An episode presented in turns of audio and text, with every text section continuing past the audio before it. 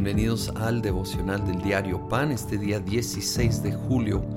Pasamos al capítulo 4 de Primera de Timoteo y aquí Pablo le escribe muy directamente a su hijo espiritual Timoteo, versículo 12, dice que nadie te menosprecie por ser joven, al contrario que los creyentes vean en ti un ejemplo a seguir en la manera de hablar, en la conducta, en el amor, fe y pureza. Y yo creo que todos, no importa la edad, debemos de procurar ser ejemplo en nuestra manera de hablar, conducta, amor, fe y pureza.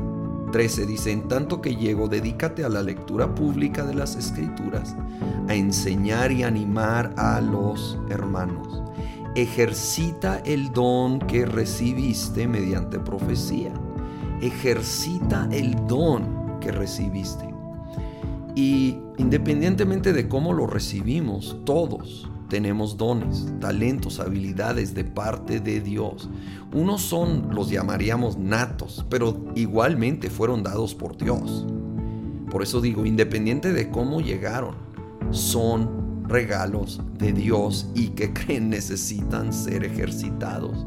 Porque es como un músculo, si no lo usamos se va haciendo débil se va atrofiando. Necesitamos ejercitar, activar, ser activos en servir al Señor. Y, puede ser en maneras tan sencillas, tan pequeñas, tan cotidianas.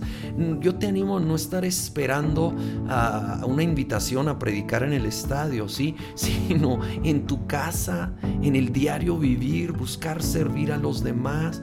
Y sobre todo, esa área de talento, de habilidad, de don, busca cómo ejercitarlo, cómo tenerlo activo, cómo estar bendiciendo a otros en, en muchas maneras, pero particularmente en aquello que, que tal vez has visto que, que hay, una, hay un don, hay una habilidad, una tendencia natural hacia ello de parte de Dios y en la conducta, como ya vimos. de hecho, si seguimos leyendo versículo 15, sé diligente en estos asuntos, entrégate de lleno a ellos, de modo que todos puedan ver que estás progresando. Ten cuidado de tu conducta y de tu enseñanza. Persevera en todo ello, porque así te salvarás a ti mismo y a los que te escuchen. Ten cuidado, dice, de dos cosas, tu conducta y tu enseñanza.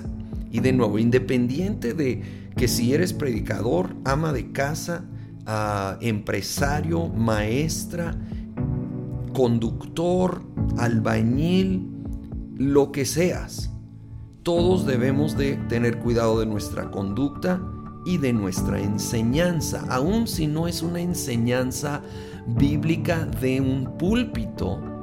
Todos enseñamos, todos aparte de enseñar con nuestra vida, que es el lado de la conducta, con nuestras palabras, busquemos ser cuidadosos, ser diligentes y tener cuidado, como aquí dice, de cómo enseñamos. Y sobre todo cuando sí es literalmente dar un consejo bíblico a otra persona que esté bien fundamentado en la palabra de Dios y no solo en ideas nuestras o que escuchamos por aquí o por allá, sino de veras ser personas que, que, leemos la palabra y vemos la base bíblica y no sacamos el texto fuera de su contexto, sino entendemos el contexto y así vamos a poder enseñar y no dudo que Dios va a abrir aún mayores puertas cuando nosotros de veras cuidamos de nuestra conducta y nuestra enseñanza y buscamos con su ayuda ser un ejemplo, ejercitando ese don, bendiciendo a los que nos rodean, a todos los que Dios pone en tu camino o tu corazón. Y Señor, venimos delante de ti pidiendo que tú nos ayudes a ejercitar y estirarnos en todo don, talento, habilidad que tú nos has dado, a estirarnos y ejercitarnos para que sea cada vez más fuerte, más fructífero, más productivo. Ayúdanos, Señor, a caminar en conducta y todo lo que hablamos, Señor, sea realmente una enseñanza conforme a tu palabra. Gracias que no estamos solos en esto, que tú nos vas guiando, que tú nos vas fortaleciendo. Lo pedimos todo en el nombre de Cristo Jesús. Amén.